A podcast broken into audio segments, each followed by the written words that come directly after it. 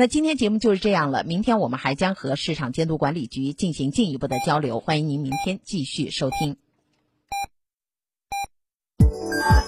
FM 九九八提醒您，现在是北京时间十一点整。甩掉假发到恒博植发，告别脱发到恒博植发，拜拜大脑门到恒博植发。恒博植发哪里需要种哪里，头发、胡须、体毛、眉毛、疤痕等种植就选恒博植发。限时特惠，询六五八九幺六六六六五八九幺六六六。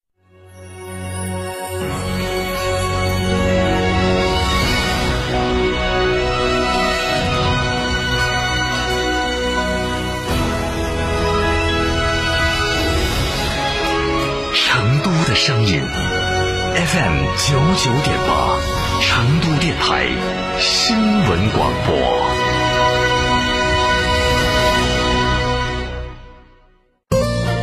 他人有难帮一帮，助人为乐热心肠。外出旅游想一想，良言善行好印象。文明城市从我做起。这是我的玩具，你不准玩。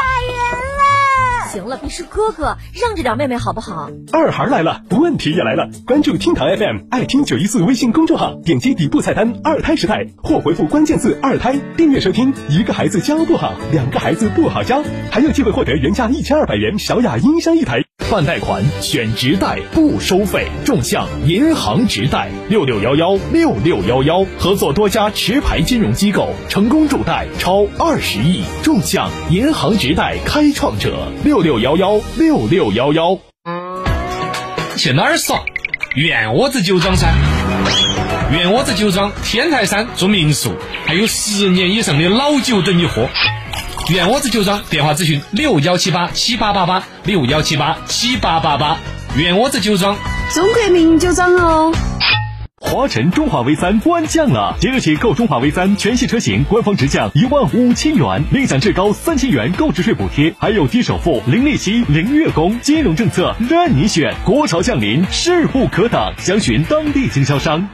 五菱宏光 plus 成都上市，低首付、零利息、超长贷，金融贴息两千五百元，送智能电视、手机大礼包，千元增购补贴，三千元置换补贴。详询四川智和城零二八八四二幺六三八八，四川临潼青山零二八六幺五幺零九零三。嘉诚十三载，荣耀再启程。即日起，嘉诚汽车为品牌全系车型尊享七重好礼。咨询热线：成都新力嘉八二八七五五三三，成都嘉顺龙泉店六五零七六二二二，成都嘉顺金牛店六五幺七零零五二。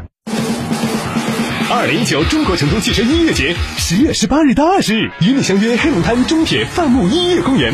张震岳、白举纲、Mr. Miss、荷尔蒙小姐、斯琴格日乐，国内一线乐队燃爆现场。Ice、廖少农、c a v e r 爆音、Deep Z、Swimming、黑人李逵，国内实力 rapper，打造百听不厌的音乐盛宴。超嗨音乐，任性狂欢。众向银行直贷温馨提示您：安全才是离家最近的路。九九八快讯。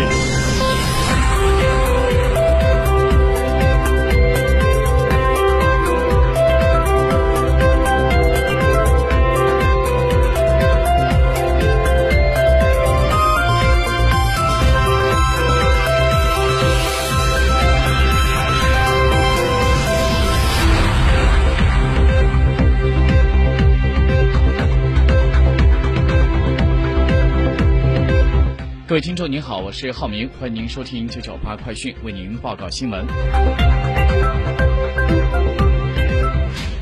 据央视报道，首届世界科技与发展论坛今天在北京召开，国家主席习近平向大会致贺信。习近平指出，当前新一轮科技革命与产业变革不断推进，科技同经济社会文化生态深入协同发展，对人类文明演进和全球治理体系发展产生深刻的影响。以科技创新推动可持续发展，成为了破解各国关心的一些重要全球性问题的必由之路。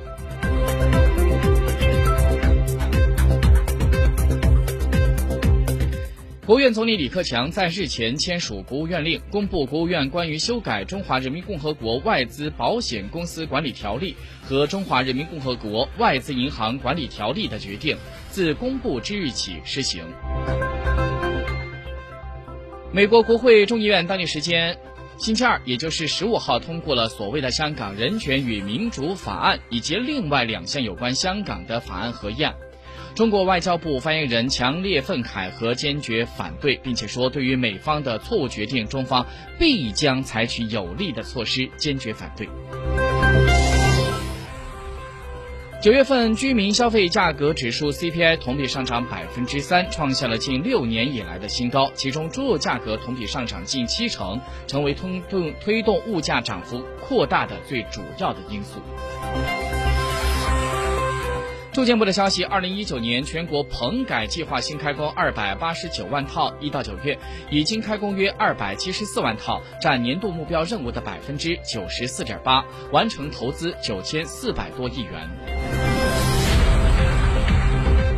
今天美元指数弱势震荡，人民币报在七点零七四六，下调三十八个点。而上一个交易日的中间价报在七点零七零八，在人民币上一个交易日收报在七点零七七八。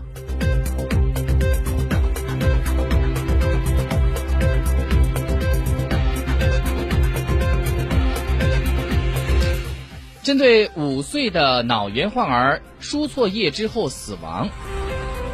江苏省宜兴市卫健委在昨天通报，经过初步的确认，当班的护士违反了操作规定，已经对两名当班护士做出了辞退的决定，并且将对其相关人员做出依法依规的处理。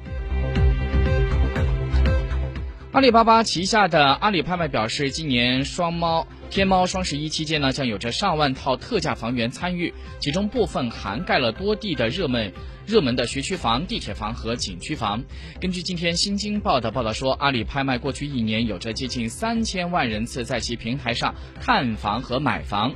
二零一二年，阿里巴巴重新开始上线拍卖业务，旗下拍卖平台涵盖了司法拍卖、资产拍卖、车房拍卖、真品拍卖以及大众拍卖等交易场景。国际方面的消息，根据英国路透社在当地时间十四号发布的消息显示，中国华为公司印度分公司首席执行官陈杰在十四号表示，中国华为已经准备好了和印度政府达成无后门协议，以缓解其有关网络安全的忧虑。报道说，作为全球第二大无线通信市场，印度尚没有开始 5G 测试，也没有决定是否允许华为参与其 5G 建设。印度电信部的部长在此前表示，将会在明年三月之前举行 5G 频谱的拍卖活动。最后的时间，我们来关注一下国际方面消息。当地时间十五号，土耳其总统埃尔多安表示，土耳其不担心美国制裁，土方将会继续在叙利亚北部开展军事行动，直至完成其目标。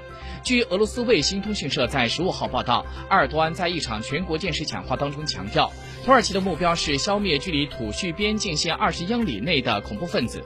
埃尔多安说道：“我昨天和美国总统特朗普通了电话，他说我们应该宣布停火，但是我们绝不会这么做。